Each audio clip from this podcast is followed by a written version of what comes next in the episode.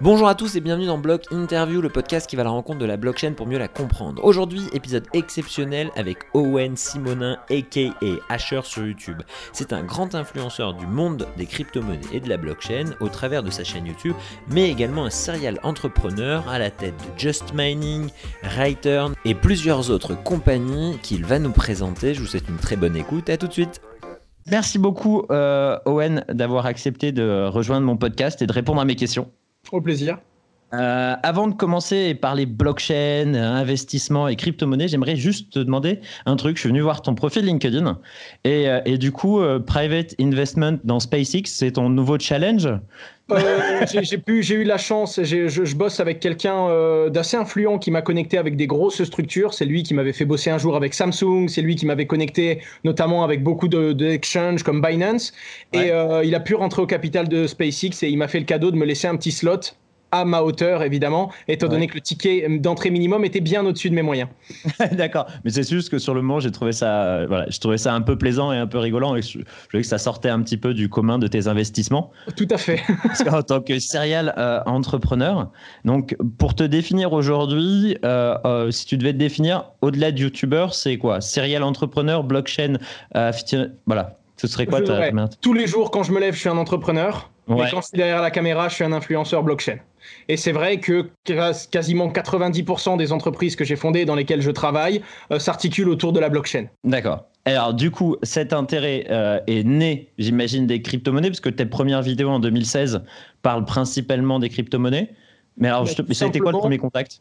Le tout premier contact avec la technologie de la blockchain, je vais être totalement franc, euh, c'était l'intérêt d'acheter euh, la crypto-monnaie qui pouvait exploser du jour au lendemain. Comme beaucoup de gens qui rentrent, il y en a qui veulent pas trop l'avouer, moi je le dis totalement. Mon intérêt 2015, euh, je sais plus si on était genre fin ou début 2015, mais c'était c'était à peu près il y a 4 ans, 4-5 ans, et c'était vraiment il y a un moyen d'aller. Déjà, c'est une valeur numérique. Moi qui étais vraiment sur les sites internet et qui adorais tous les moyens d'investir sur le web, c'était évidemment quelque chose qui me concernait. Avec, une gros, avec un gros risque et une forte volatilité, c'est aussi quelque chose qui m'a intéressé au début. et du coup, j'ai commencé à fouiller euh, dans ce sens-là. Et là, j'ai découvert la technologie qu'il y avait derrière la crypto-monnaie.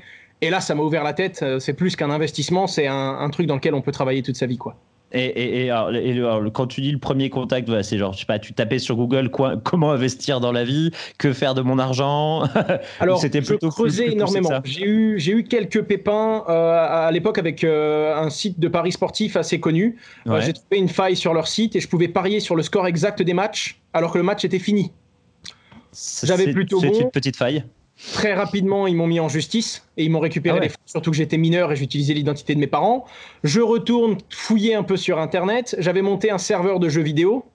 Euh, c'était l'un des plus gros serveurs Minecraft français à l'époque. Il s'appelait Minecraft versus Wild. Il a comptabilisé plus de 150 000 joueurs.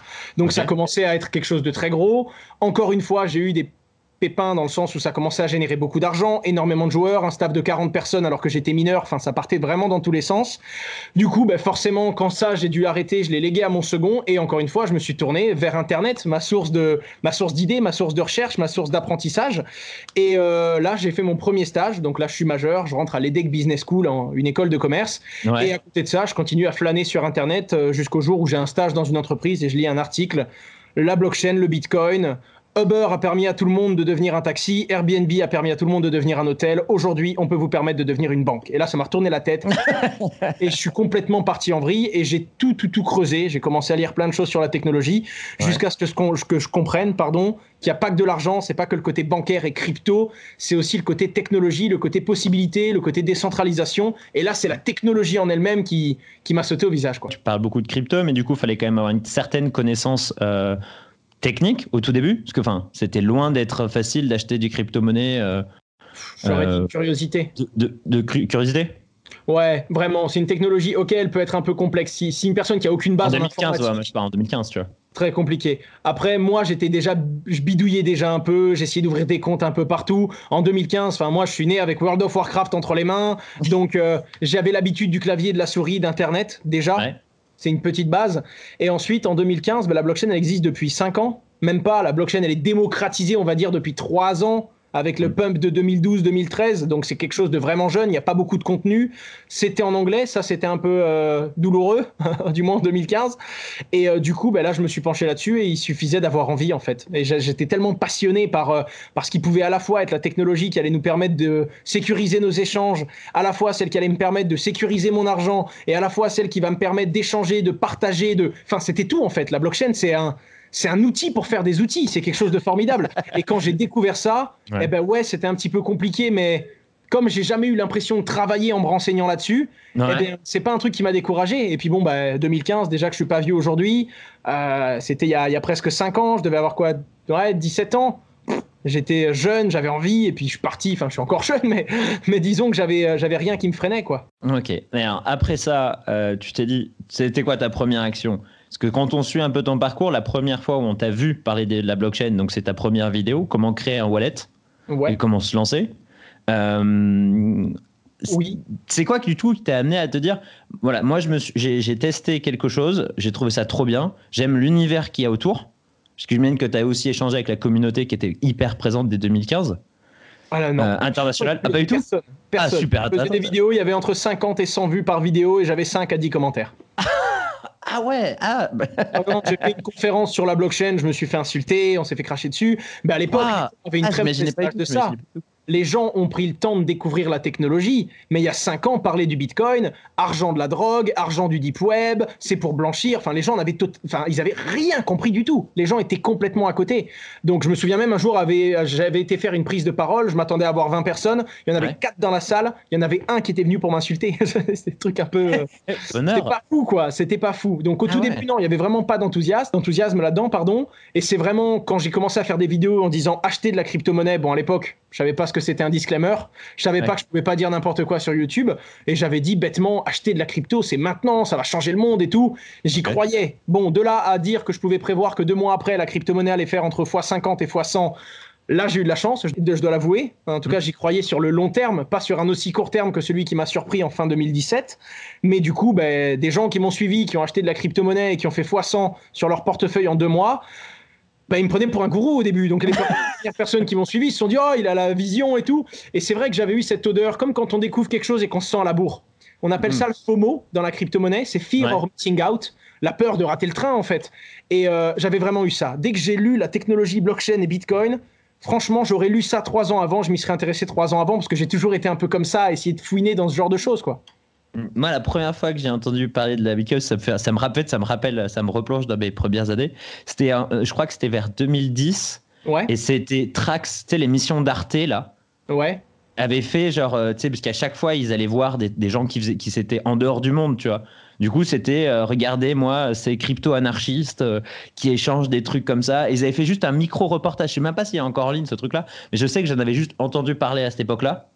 Mais euh, alors, à l'inverse de toi, j'avais pas eu ce truc de me dire j'investis et plutôt je fais la fête et après j'investirai dans ma vie. mais, euh, mais, euh, mais, mais, je, trouve ça, je trouve ça assez cool que tu me dises que, bah, en fait, euh, la communauté, elle n'est pas née directement aux premières croissances du, du, Bitcoin, en fait. Alors, il y en avait, c'est juste qu'à différentes échelles. La communauté que j'ai aujourd'hui, c'est une communauté qui est arrivée après 2016. Il y en a que très très peu qui me suivaient avant 2016. Très très peu. En réalité, euh, c'est toujours pareil. Il y a des gens qui me disent Ouais, mais la blockchain, c'est trop tard, les crypto-monnaies, c'est déjà passé. J'ai envie de leur dire non. C'est dans 3 ou 4 ans que ce sera trop tard. Et moi, au moment où j'ai découvert la technologie, en 2015, j'avais l'impression d'être à la bourre, que c'était déjà trop tard. Et il y a des mecs qui étaient là depuis 2010 qui me font Ouais, nous, on est des vrais anciens. Nous, c'est.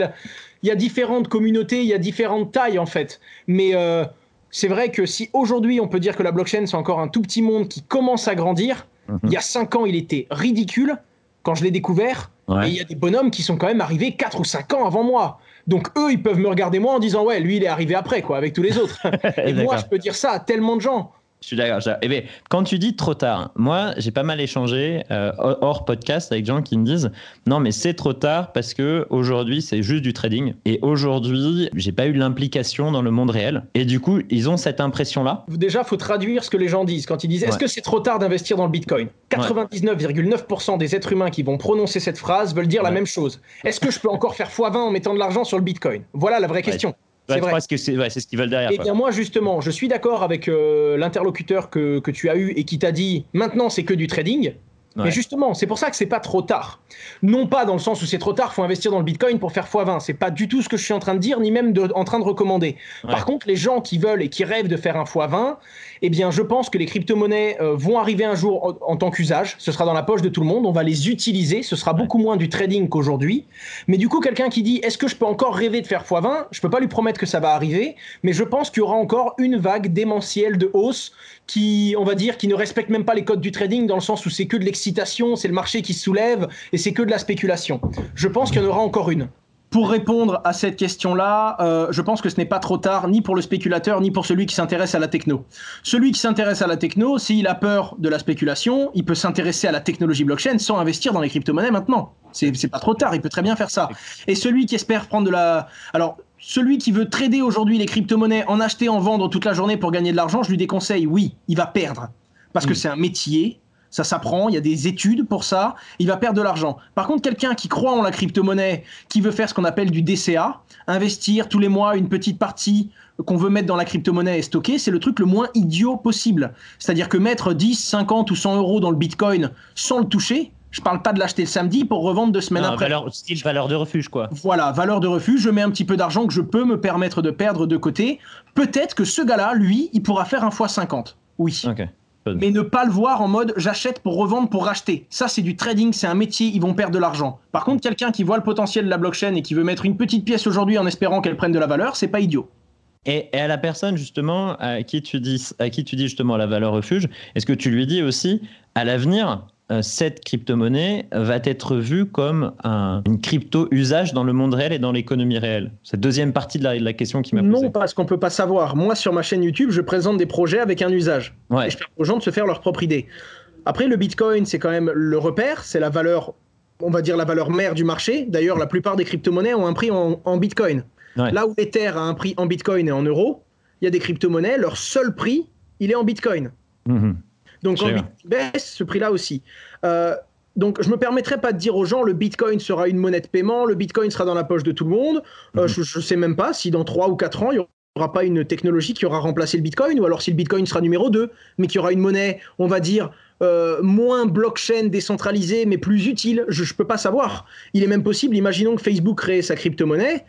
Facebook en parle à 3 milliards d'êtres humains. Il est possible que la crypto-monnaie de Facebook pèse plus que le Bitcoin. Et au fond, ça changerait rien. Fondamentalement, ça, ça voudrait rien dire.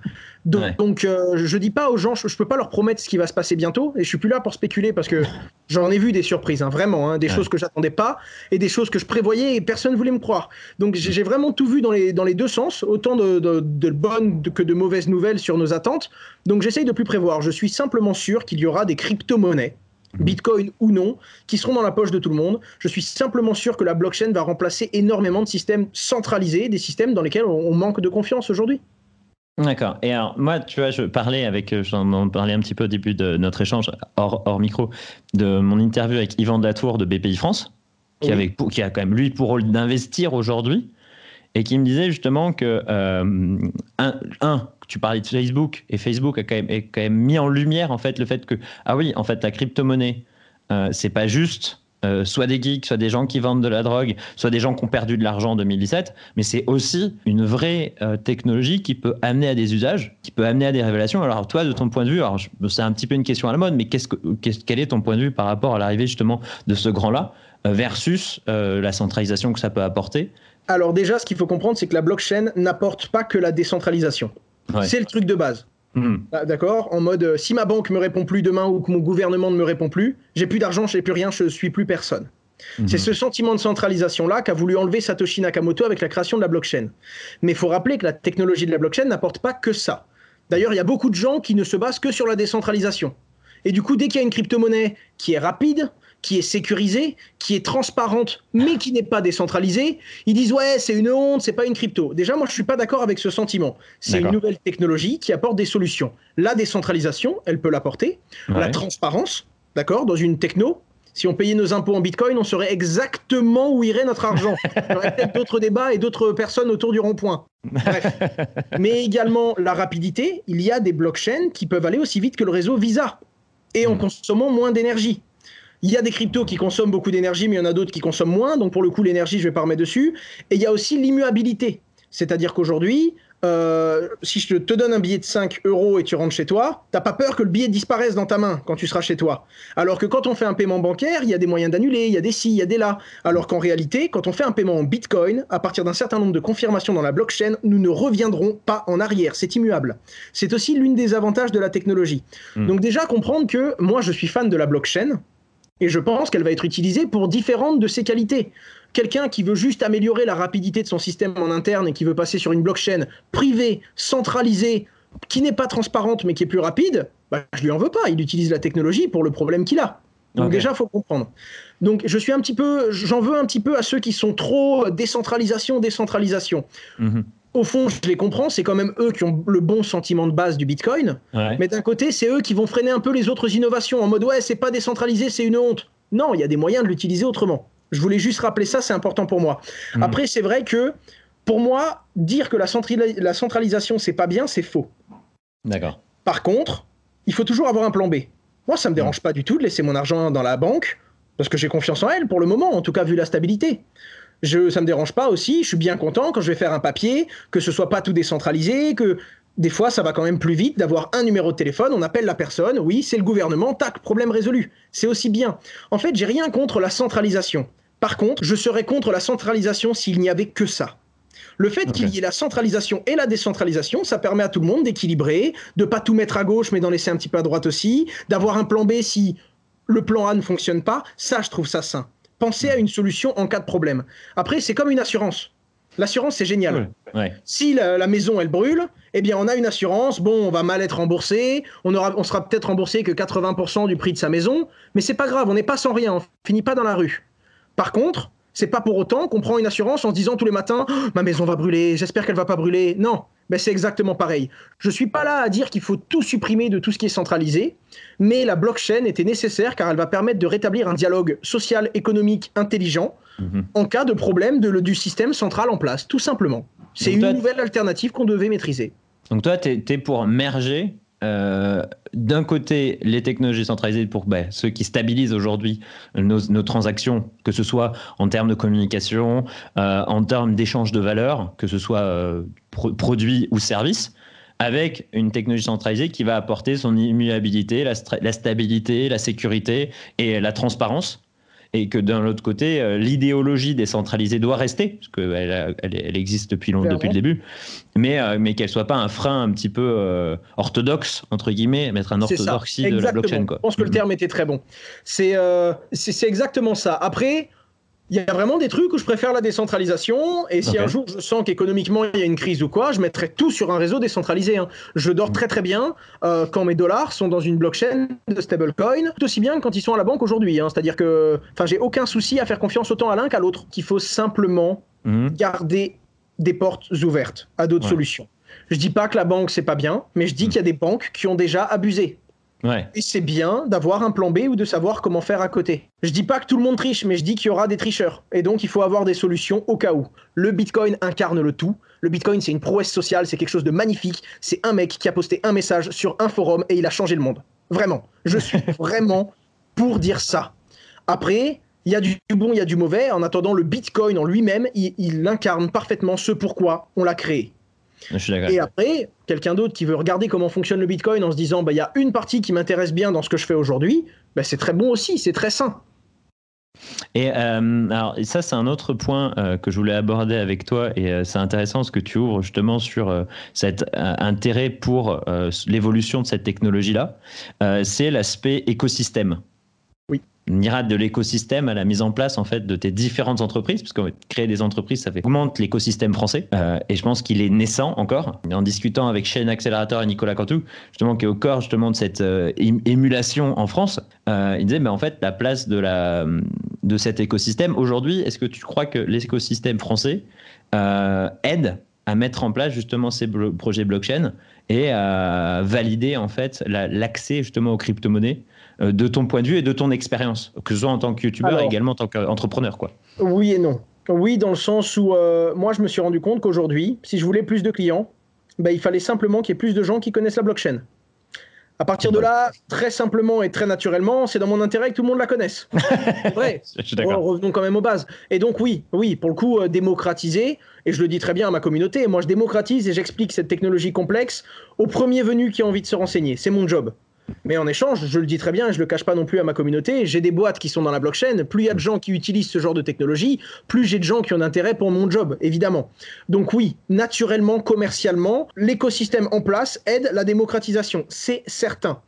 En plus, euh, rappelons-le, c'est quand même la demande qui fait travailler. C'est-à-dire que euh, le jour où demain on sera, ça pourra être rentable de faire une activité qui ne l'était pas jusqu'alors, eh bien, il y a des gens qui vont commencer à faire ce métier parce qu'il y a des gens qui vont trouver un moyen de se nourrir, de gagner de l'argent, etc., etc.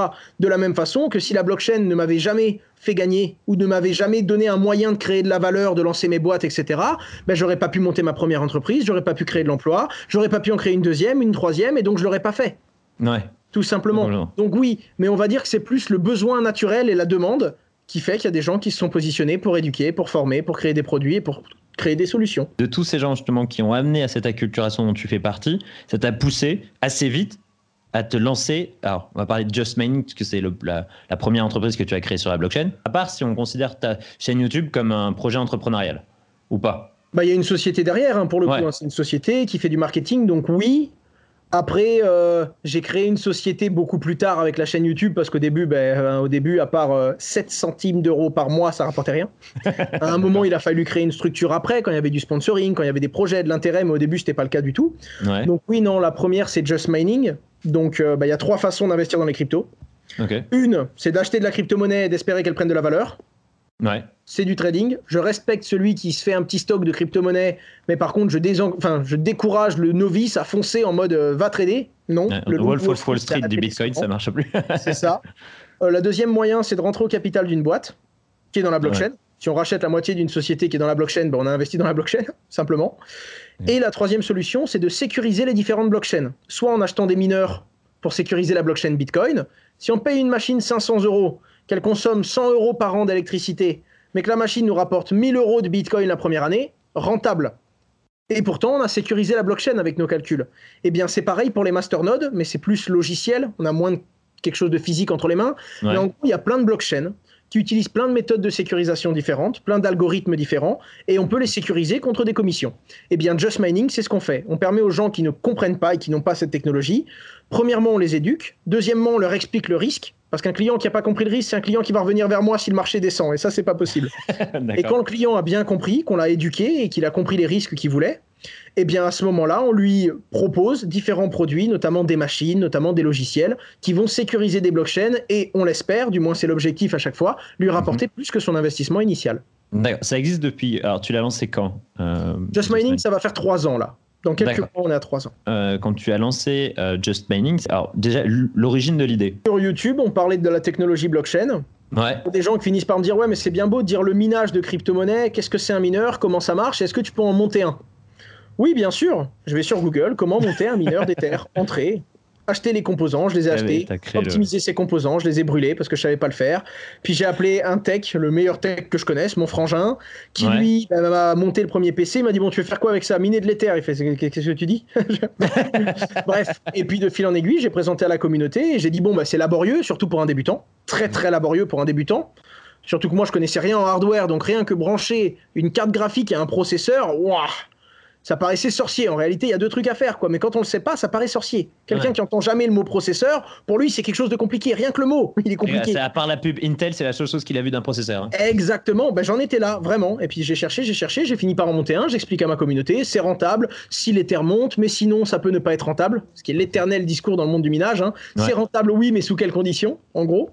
Et puis les gens ils me disent ouais. Et puis je dis quand même sur YouTube, je dis c'est dommage qu'il n'y ait pas une entreprise qui ait fait un mineur mais sans tous ces problèmes-là. Genre, on le reçoit à la maison, on le branche à Internet, à l'électricité, on connecte son RIB, et puis il mine de la crypto-monnaie, à la fin du mois, il échange la crypto contre des euros et il fait un virement bancaire. Ça, ça se vendrait comme des petits pains. T'avais dit ça comme ça dans une vidéo. ouais, et puis un abonné qui fait Ouais, bah tu sais quoi, t'as qu'à ouvrir ta boulangerie. C'est parti. Bon, 12 refus bancaires après ça, 12 banques qui nous ah disent non. Mon frangin qui avait la haine parce qu'on a pu aller sur Indiegogo, on commence à vendre, on fait 7000 euros de vente la première journée, c'était un miracle hein, pour moi, hein. j'étais encore étudiant, j'y croyais pas. Et Indiegogo rembourse tout le monde en disant euh, bah, finalement, on a réétudié votre campagne et finalement, on veut pas vous financer euh, beaucoup trop Bitcoin et monnaie. Bref. On a utilisé PayPal, on a pu accepter les paiements et on a pu lever des fonds avec un bug que mon frère avait trouvé. Puis dès qu'on a levé 100 000 euros en quelques semaines, on a été voir les banques et puis sur 12 banques, il y en avait 4 qui avaient changé d'avis. Hein. Un gosse de, de 20 balais, ça suit pas, mais un gosse de 20 balais avec 100 000 euros, il y a un petit peu plus de d'arguments déjà, mais ce que je comprends totalement. Et avec du recul, quand j'ai arrêté mes études et que mes parents m'ont dit c'est une mauvaise idée, mais à ce moment-là, c'était une mauvaise idée. Parce qu'il y a une chance sur 200 que ça finisse comme ça. Quand on a été voir les banques, on a dit ouais, on avait notre idée, on va lever de l'argent, ben, il y avait quand même une chance sur 200 qu'on arrive à lever autant. Et après, quand ça s'est fait, c'est toujours pareil, c'est par palier la confiance. Elle, ça qui enfin, on l'obtient comme ça, et donc euh, étape par étape, on, a gagné notre crédibilité, quoi. Non, et par preuve. Du coup, euh, une grande partie de, de, ton axe commercial, parce que j'en discutais euh, notamment avec le vote. Tu sais, Orange a créé un système de vote sur la blockchain. Oui. Et je disais, mais comment tu, comment tu envisages et comment tu as envisagé la vente? Parce que l'aspect commercial, c'est important. Toi, tu t'es appuyé sur ta communauté. Euh, mais est-ce qu'il y a eu d'autres actions commerciales? Parce que vendre, vendre du minage, c'est pas si c'est, pas si easy entre guillemets que ça, quoi, en fait. Ça l'était pas du tout. En fait, je sais pas comment le dire. Quand ça m'excite à moi, ouais. Ça, ça, va exciter les gens. je, je sais pas comment le dire. Mais comme quote. Hein. quand je découvre un truc, quand je découvre un truc et je me dis, oh là là, ça c'est génial. Genre, enfin, c'est un ordinateur, tu le prends, tu le mets dans un coin, tu le branches et il travaille pour toi. Tu veux gagner deux fois plus, ben t'as qu'à mettre deux ordinateurs. c'était ça. C'était comme, euh, c'était comme une intuition, c'était comme une idée. Et puis après, j'étais bête, donc j'ai foncé tête baissée dedans. Mais mhm. pour le coup, j'ai eu de la chance là-dessus. C'est-à-dire que bon, hein, très vite, on m'a remis les pieds sur terre en mode oui, bon, la vie, c'est pas, c'est pas très simple non plus. Donc euh, j'ai eu mon frère qui m'a cadré, j'ai été bien entouré, j'ai été, il y avait un comptable, un avocat. Au début, je suis pas parti tout seul, j'avais tout de suite mon environnement. Mais le truc en mode, quand je l'ai dans les mains et que je me dis waouh, si c'est pas moi qui l'avais fait, c'est moi qui l'achèterais. si je verrais ça sur internet aujourd'hui, j'en prendrais. À partir de ça, je pense qu'il n'y a rien de plus fort. Et c'est ce que je dis souvent à mes gars en mode mais comment, mais comment? Il y a un seul truc qui m'a jamais quitté, c'est l'attraction du marché. Il y a toujours eu de la demande pour mes produits. Il y a eu des problèmes, il y a eu du juridique, on a eu des papiers, on a eu des, délais, on a eu des bugs, on a eu des impôts, on a, enfin, on a tout eu, normal. Tout ce qu'un entrepreneur découvre. Mais en attendant, il y a un truc qui a toujours été présent, la demande. Euh, pour les auditeurs euh, de, cet épisode, à préciser que le frère d'Owen est entrepreneur également, parce que justement tu le cites depuis tout à l'heure en disant qu'il t'a aidé et tout ça. c'est un grand entrepreneur, voilà. On fait tout ensemble. Il a une société qui s'appelle Vivoca qui est dans l'intelligence artificielle. Ouais. Ils sont une trentaine dedans.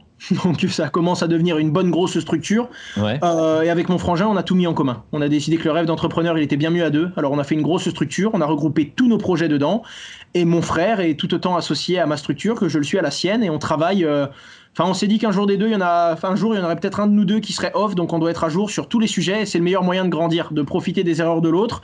Et en gros, en une journée, je fais l'équivalent de deux jours d'erreur. donc j'apprends plus vite. Donc, en parlant de ça, on va parler des autres projets après Just Mining. Euh, tout à l'heure, on rigolait parce que là, tu es dans, ben, dans, tes, dans, tes, locaux, là, parce que je vois des, des, boîtes en fait sur le côté. Là, on euh, est dans l'une de nos salles. Euh, c'est la salle de call, normalement, de Just Mining. C'est là aussi où je, m'enregistre. Et c'est là où, dès qu'on a un nouveau projet, ben, le mec qui commence et qui n'a pas trop les moyens d'avoir des murs, ben, pendant 3-4 semaines, il est là, quoi. Ah, ok, d'accord. Donc en fait, tu, aussi, tu sponsorises euh, TED, où tu sponsorises, tu incubes d'autres projets blockchain. Parce que moi, je, vais parler de Return. Et, euh, et, voilà, de tous ces autres projets. Il y a Return, il y a Descoin, enfin il y en a un paquet. Hein. Rien que dans le pipe, on a plusieurs trucs en ce moment. Mais oui, au tout début, 3-4 000 euros, c'est pas grand chose pour une entreprise, mais c'est beaucoup pour un très jeune projet. Avoir des murs, avoir euh, une domiciliation, des avocats, des comptables, c'est super important, mais ça coûte très vite très cher. Et bien, ce que j'ai pas eu avec ma boîte quand j'ai commencé et que j'ai financé à la sueur de mon chiffre d'affaires, eh bien, je l'offre. Dès qu'on a un Noga qui a une idée pertinente et qui veut se lancer, surtout mhm. si c'est un gars de confiance qui a bossé avec nous 2-3 ans sur un autre projet, eh bien, au début, ben, le premier mois ou deuxième, pendant 3-4 mois, t'en fais pas, tu auras des murs. Euh, t'as pas les moyens de te payer un avocat, ben, c'est pas grave, il y aura une structure qui va supporter tes premiers frais. On va te, on va te donner un bon prix chez un avocat. Comptable, ne t'embête pas, on va te présenter 3-4 cabinets comptables, tu vas choisir celui que tu veux. Et puis, en échange de ça, on s'est rendu compte que pour qu'un projet avance, il fallait qu'il y ait un homme clé par projet dans une nouvelle société, je peux pas être le visage de la nouvelle société. Je peux être le sponsor, je peux être l'associé, je peux être au capital, mais je ne peux pas être le mec à temps plein dessus, parce qu'on n'a qu'un seul temps plein en fait. C'est le problème. Bon, certains s'accorderont à dire qu'on peut en avoir deux ou trois, ce qui est vrai. Mhm. mais euh, pour faire les choses bien, on doit incarner un seul projet à la fois. C'est ce qu'on s'était dit. Même si on doit s'appuyer sur de tous les autres pour le faire vivre. Et du coup, ben, ben, l'entreprise Rightturn, c'est le manager de ma chaîne YouTube qui a voulu lancer son projet. Complètement euh, À force de te regarder, ça lui a donné l'énergie. Euh, c'est ça, puis il m'a suivi, puis il m'a suivi quand j'étais rien, quoi. J'avais 40 000 abonnés, j'avais Just Mining, et puis quand j'ai commencé à créer d'autres projets, il m'a dit écoute, si un jour j'ai une idée, je lui ai dit si t'es prêt à partir de Lyon, si t'es prêt à venir vivre à Florange, ouais, je te suivrai. Et il a eu une idée qui était bonne, et puis on l'a suivi, etc., etc. Pareil pour Descoin. Descoin, c'est un ancien employé de Just Mining. On a eu beaucoup de problèmes avec les exchanges au début qui voulaient pas échanger. En gros, je voulais que ce soit tout clé en main pour le client. Du minage brancher la machine, échanger la crypto-monnaie en euros, recevoir à la maison, je voulais tout faire. Et globalement, euh, quand je me suis renseigné, la régulation, etc., valait mieux avoir une autre société pour faire Bitcoin euro, euro Bitcoin. C'est le boulot d'un exchange de crypto-monnaie. J'en avais un petit que j'avais poussé depuis un an et demi, deux ans, mais euh, sans que ce soit une société, dans mon coin.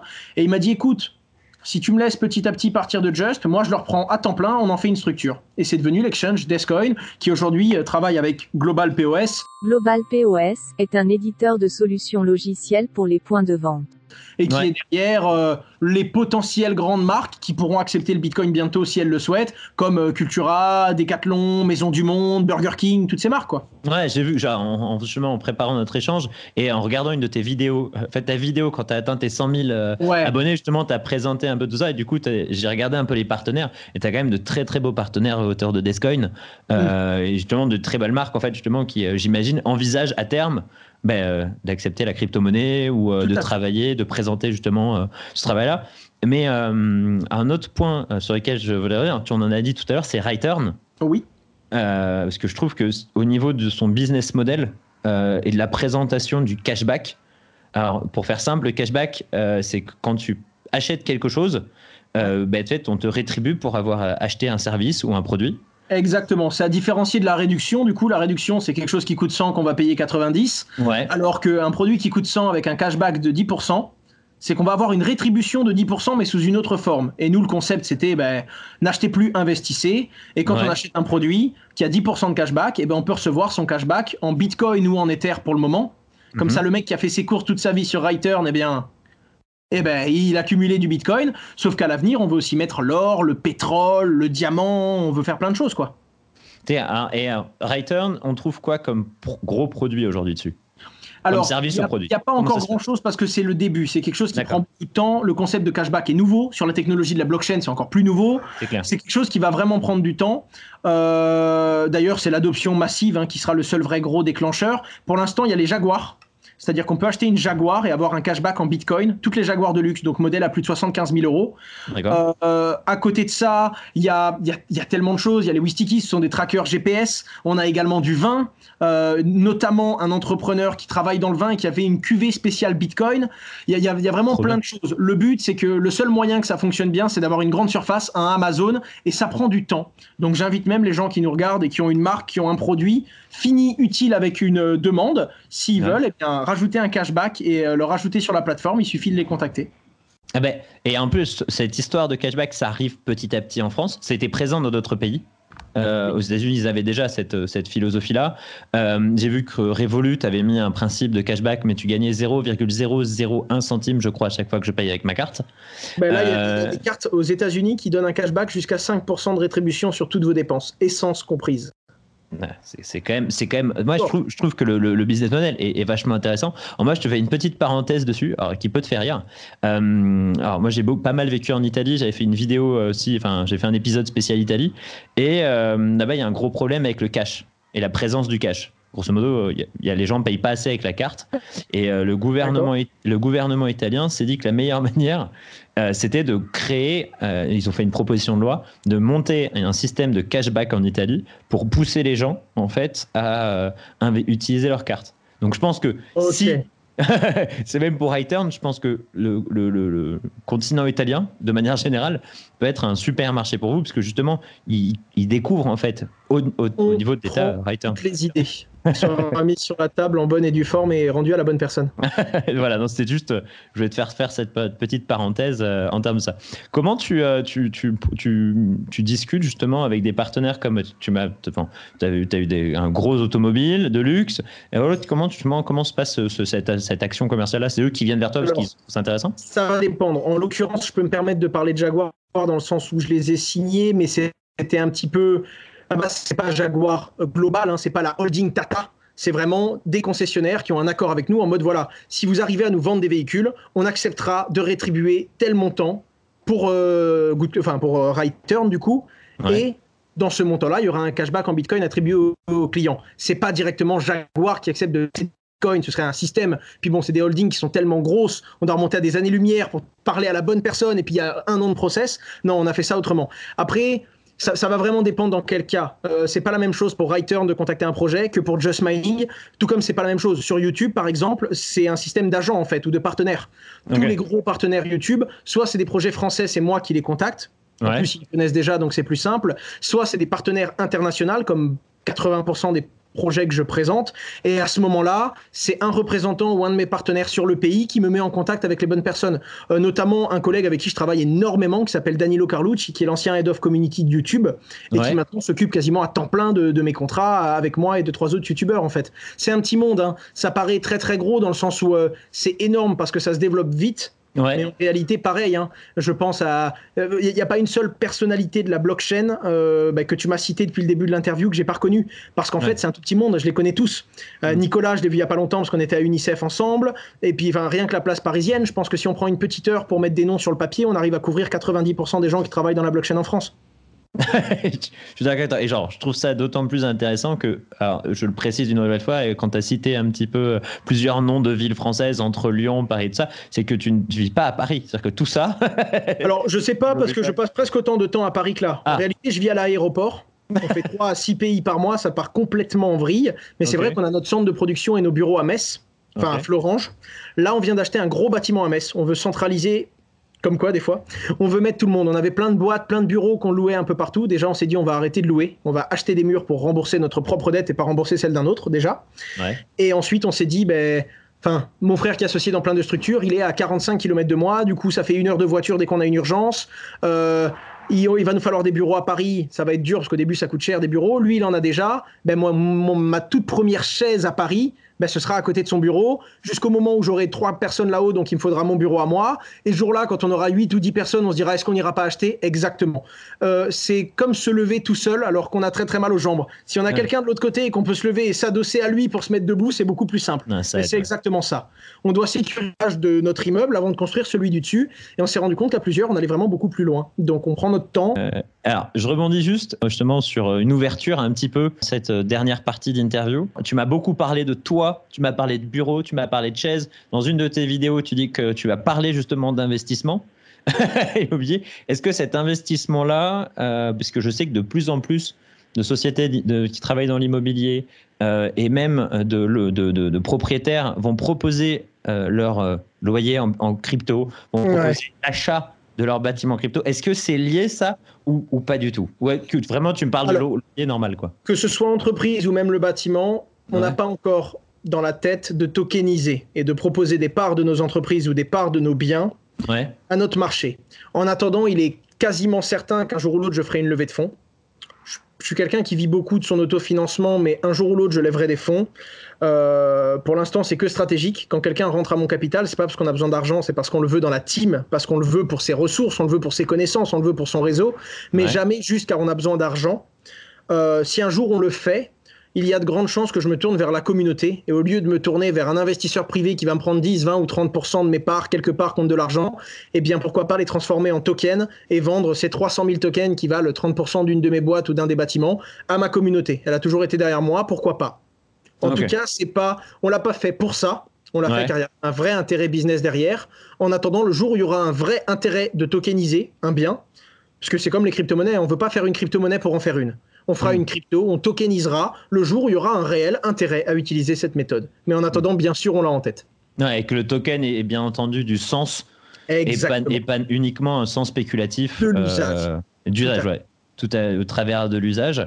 Alors, en, parlant d'usage, qui dit mise en place de projets blockchain, et ce sera un peu la dernière question, c'est la question que je pose à toutes mes, dans toutes mes, mes interviews, c'est quel est pour toi, qui est quand même au bout, parce que là, on a parlé donc de euh, Return, on a parlé de Just Mining, euh, donc tu travailles dans la holding, vous, avez créé une holding avec ton frère qui, euh, qui travaille aussi avec plusieurs autres sociétés autour de la crypto-monnaie de la blockchain de cette expérience-là, quels sont les trois facteurs pour favoriser la mise en place d'un projet blockchain Je vais répondre globalement sur les trois trucs à pas faire dans un projet. Parce qu'en réalité, les vraies grosses difficultés, c'est des difficultés d'entrepreneurs, pas forcément car c'est blockchain.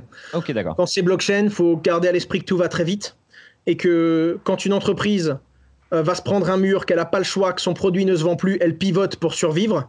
Alors que quand vous êtes sur la blockchain, c'est votre métier de savoir pivoter en permanence. Ok. Voilà, c'est le truc à retenir. Hmm. Là où c'est vraiment pour ne pas mourir pour les autres, dans la blockchain, pivoter, c'est pas un barou d'honneur, c'est naturel. Tous les trois mois, faut le faire. Ou du moins pivoter, pivoter ses idées quand on garde quand même le même concept. Parce que c'est le cas de Just Mining. On a gardé le même concept, mais au début on faisait qu'un type de machine, puis maintenant on en a fait plusieurs, puis ensuite on a fait de la location, puis ensuite on a fait de l'hébergement. Donc le client nous achète la machine, mais on la garde pour lui, puis ensuite des logiciels, tout ce qui va être masternode. Donc en réalité, c'est pas des pivots dans le sens où on fait toujours de l'investissement blockchain, mais on doit élargir ses horizons et tout prendre en compte. Garder à l'esprit que le, le marché évolue plus vite que nous. Ce qui est plus le cas d'Internet, par exemple. On va avoir des boîtes qui évoluent plus vite qu'Internet aujourd'hui, parce qu'Internet, ça fait déjà 35 ans qu'il est lancé.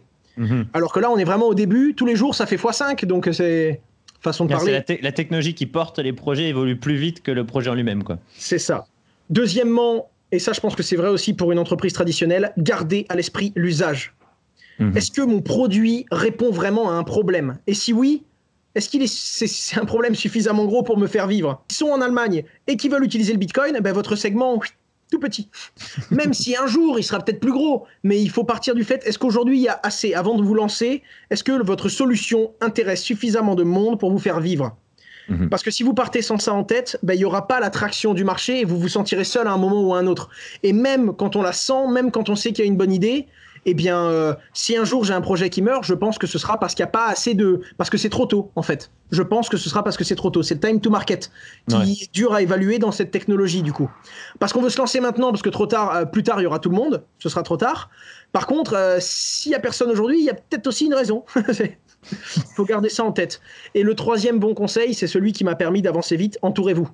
Moi, globalement, quand j'ai démarré, j'ai voulu être chef d'entreprise. Je savais même pas ce que c'était une entreprise. Faut être franc. Mhm un avocat pour moi euh, c'était le bonhomme qui vous protégeait pour pas aller en prison mais c'est tout quoi il n'avait pas d'intérêt légal enfin il pas de enfin j'ai découvert globalement l'intérêt de tous ces on va dire toutes ces, satellites autour du monde de l'entreprise et euh, il faut être conseillé il faut qu'il y ait quelqu'un qui l'ait fait avant vous et, euh, il faut, faut, faire un maximum d'erreurs c'est idiot hein mais il faut faire un maximum d'erreurs et le but pour ne pas perdre d'argent, c'est de ne pas en faire. Du coup, accepter d'écouter les erreurs des autres.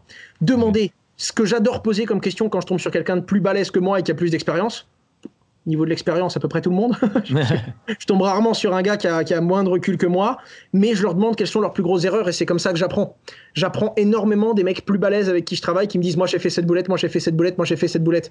Le mec, au bout de deux heures, il me fait Putain, j'ai l'impression de t'avoir dit que j'ai fait que des erreurs. moi, ça m'a fait grandir. Et il y a plein d'erreurs que j'ai faites que je ne referai plus. Et, euh, et je, suis, je m'enrichis énormément des connaissances des autres comme ça parce qu'il faut toujours accepter, dès que je pense comprendre quelque chose, je me remets en question. Dès qu'on est fixé sur son idée, qu'on est sûr qu'on a raison et qu'il n'y a pas d'autre solution, eh bien on commence déjà à vieillir en fait, et plus à grandir. C'est mon petit débrief à chaud comme ça, des, choses que j'ai retenues euh, sur ces trois années qui ont été euh, très rythmées, on va dire. D'accord. Et en plus, je, tiens à dire une autre chose euh, pour tous les gens qui écouteront ce podcast que ces erreurs-là, il ne les dit pas uniquement dans ce podcast-là et ce conseil-là, mais il le dit aussi dans ses vidéos. Il y a une vidéo entière dédiée à ça, à éviter justement toutes les erreurs de débutants que tu as pu faire. Alors, de débutants, je pense de, que tout le monde pourrait faire, voilà, que tout le monde peut faire dans la blockchain. Et euh, j'ai vachement, vachement construit. Donc, merci beaucoup, Owen, euh, d'avoir répondu à mes questions. Et euh, je te dis, je te donne rendez-vous plutôt, et je donne rendez-vous à tout le monde le 13 et le 14 novembre pour Blockchain Paris. Euh, dans le nord de Paris, à la Cité universitaire. Avec plaisir, merci beaucoup Alexandre. merci. merci. Merci. Merci beaucoup d'avoir écouté cet épisode avec Owen. Si vous voulez en savoir plus sur son travail, allez voir sa chaîne et vous abonner à Shure sur YouTube. D'ici là, moi je vous souhaite une très bonne écoute pour le reste de mes podcasts et à bientôt. Bye bye